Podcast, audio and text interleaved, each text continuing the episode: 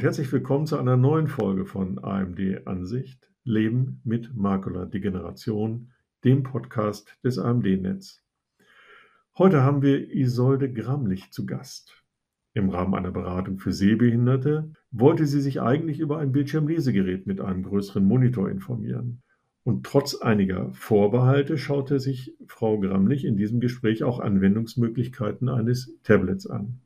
Heute ist sie überzeugte Nutzerin. Wie sie es im Alltag nutzt und was sie daran so besonders schätzt, davon berichtet sie in unserem heutigen Podcast. Ich wünsche dir jetzt ganz viel Spaß beim Reinhören. Guten Tag, Frau Gramlich. Schön, dass Sie sich heute zur Verfügung stellen, dass wir gemeinsam diesen Podcast machen können. Und äh, es geht um die AMD.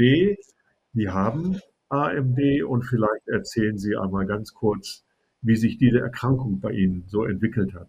Also ich hatte Staroperation und dann habe ich eigentlich sehr gut gesehen und äh, nach einem Dreivierteljahr wurde es immer schlechter und als ich dann 2000 im März äh, zum Augenarzt kam und dann hat er festgestellt, dass die ähm, AMD beginnt und hat mich ans Franziskus überwiesen. Und dann wurde sechs Monate beide Augen. Also als ich dahin kam, waren schon beide Augen befallen. Und dann wurden beide Augen gespritzt und nach fünf Monaten war aber das äh, linke Auge dann konnte man nichts mehr machen. Und das Rechte, da habe ich jetzt noch 10 Prozent. Das ist also sehr schnell alles zurückgegangen. Und äh, Sie können mit diesen 10 Prozent im Moment einigermaßen klarkommen mit einem auf einem Auge? Ja, ich komme eigentlich ganz gut klar. Ich habe Hände zum Fühlen und auch die Füße, wenn ich gehe, wenn ich merke, dass da was kommt. Also eigentlich klappt es auch im Haushalt ganz gut. Wir haben da einige Hilfsmittel und das klappt eigentlich ganz gut glaube, damit sind wir natürlich jetzt auch schon bei dem Thema, über das wir beide uns heute etwas unterhalten wollen, nämlich Sie haben ein Hilfsmittel, mit dem Sie besonders gut zurechtkommen. Und das ist ein Tablet. Und darüber ja, sollten wir mal sprechen. Wie sind Sie darauf gekommen, dass so ein Tablet für Sie ein, ein gutes Hilfsmittel sein könnte.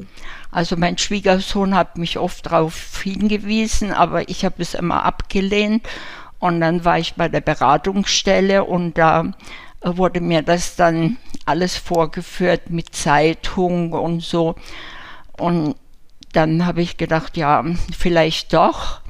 Und der Schwiegersohn hat das dann für mich alles gemacht und eingerichtet. Und jetzt lese ich also Zeitung. Da brauche ich allerdings eine Lupe oder ich lege es unter das Lesegerät. Aber das ist eine Riesenerleichterung gegen der großen Zeitung, wenn man die unter das Lesegerät legen möchte. Und äh, dann hat er mir eine Rätsel-App drauf gemacht, weil ich das auch sehr gerne mache und eine große Tastatur angeschafft mit großen Buchstaben und dann kann ich da die Rätsel machen, kann WhatsApp schreiben und lesen mit Kindle. Und das kann man dann ganz groß machen. Die Buchstaben werden zwei Zentimeter groß und sehr dick. Und das klappt auch ganz toll, weil ich gerne lese und auch gerne Rätsel mache. Also ist das für mich ganz toll.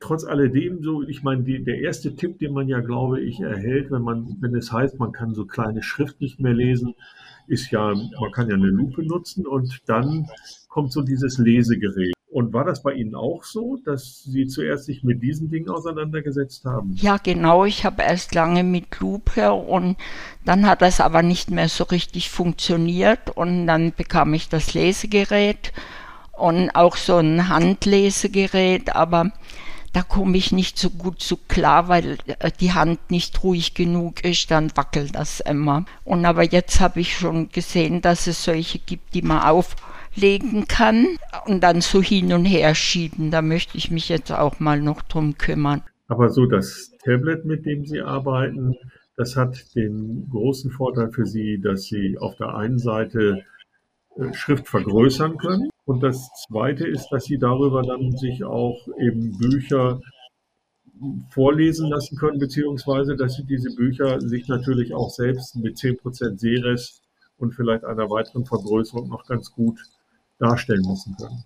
Ja, also ich äh, finde es also ganz prima und nur die Zeitung, die kann man nicht so groß machen, dass ich es ähm, dann ohne Hilfe und wenn ich am Frühstückstisch nehme ich halt die, die Lupe dazu noch und dann klappt das auch ganz gut. Wenn Sie so Ihr Tablet nutzen, gibt es da irgendwelche Funktionen oder auch irgendeine Anwendung, von der Sie äh, wissen, dass Sie sie nicht nutzen, aus welchen Gründen auch immer? Ja, ich weiß, dass ich googeln kann und ich weiß, dass da eine Lupe drauf ist, aber irgendwie komme ich mit der nicht so richtig klar. Und ähm, das, ich weiß nicht, aber da, da stehe ich mich, dann lege ich es dann lieber unter, die, äh, unter das Lesegerät wenn ich einen großen Artikel lesen möchte. Dann ist das natürlich auch dadurch, dass das stationär ist, äh, hat das natürlich auch seine Vorteile, ganz klar. Wenn Sie jetzt so sagen, Sie gehen jetzt nach vielen Jahren Erfahrung mit äh, Ihrer Erkrankung, können Sie mit diesem Tablet eigentlich als Ergänzung sehr gut leben. Was würden Sie denn anderen Betroffenen raten, so den Weg zu gehen, den Sie gegangen sind? ja, vor allen Dingen den Mut aufbringen. Ich habe mich, als der Schwiegersohn das sagte, immer gewehrt. Ach nee, das kapiere ich nicht mehr. Und eigentlich ist alles nicht so schwer, wenn man möchte. Also so ein Tablet ist offensichtlich nicht nur etwas für die Menschen, die unter 30 sind, sondern auch für die, äh, die doppelt so alt sind oder älter sind. Gibt es denn andere Dinge im Alltag, die Ihnen so ein Tablet auch noch erleichtern? Ja, also ich habe so eine äh, Scan-App drauf, dass man Speisekarten einscannen kann und drauf lesen, wenn man essen geht. Und ja, ich denke, dass man das noch für vieles nutzen kann. Aber so, ich muss mich da auch in der Zeit noch, brauche ich noch, bis ich die ganze Dinge, die man nutzen kann, auch wirklich nutze. Das geht im Alter ein bisschen langsamer. Ja, und auf der anderen Seite haben Sie ja von dritter Seite auch immer noch die eine oder andere Unterstützung. Wenn Sie die nicht hätten, dann müssten Sie das natürlich dann alles möglicherweise noch viel schneller nutzen. Ja, ich habe äh, Unterstützung, also von meiner Tochter und ihrer Familie und von meinem Mann natürlich habe ich viel Unterstützung. Also in der Kombination ist das aber jetzt etwas, wo Sie sagen, das ist schon etwas, was mir meinen Alltag deutlich erleichtert.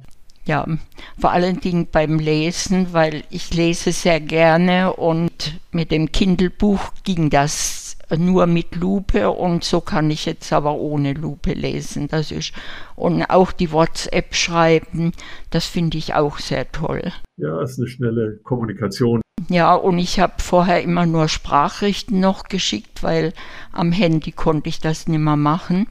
Und, aber es ist doch angenehmer, wenn man es äh, schriftlich schickt und es kann gelesen werden.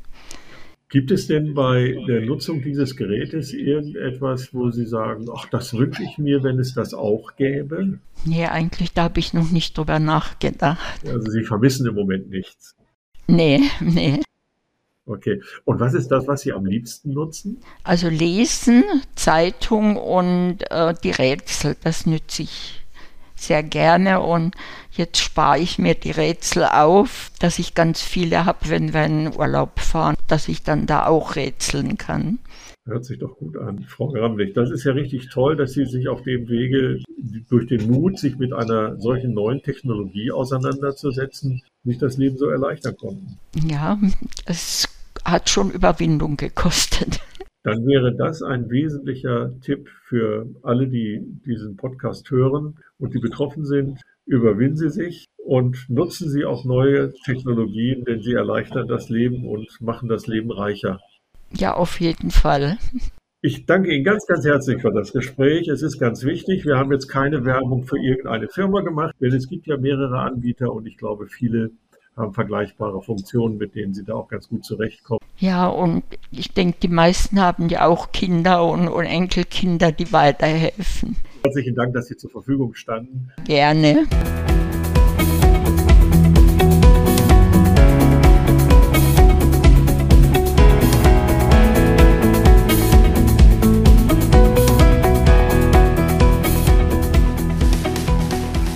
Liebe Zuhörerinnen, lieber Zuhörer, wir hoffen, dass dir auch diese Folge unseres Podcasts AMD Ansicht Leben mit Makuladegeneration gefallen hat.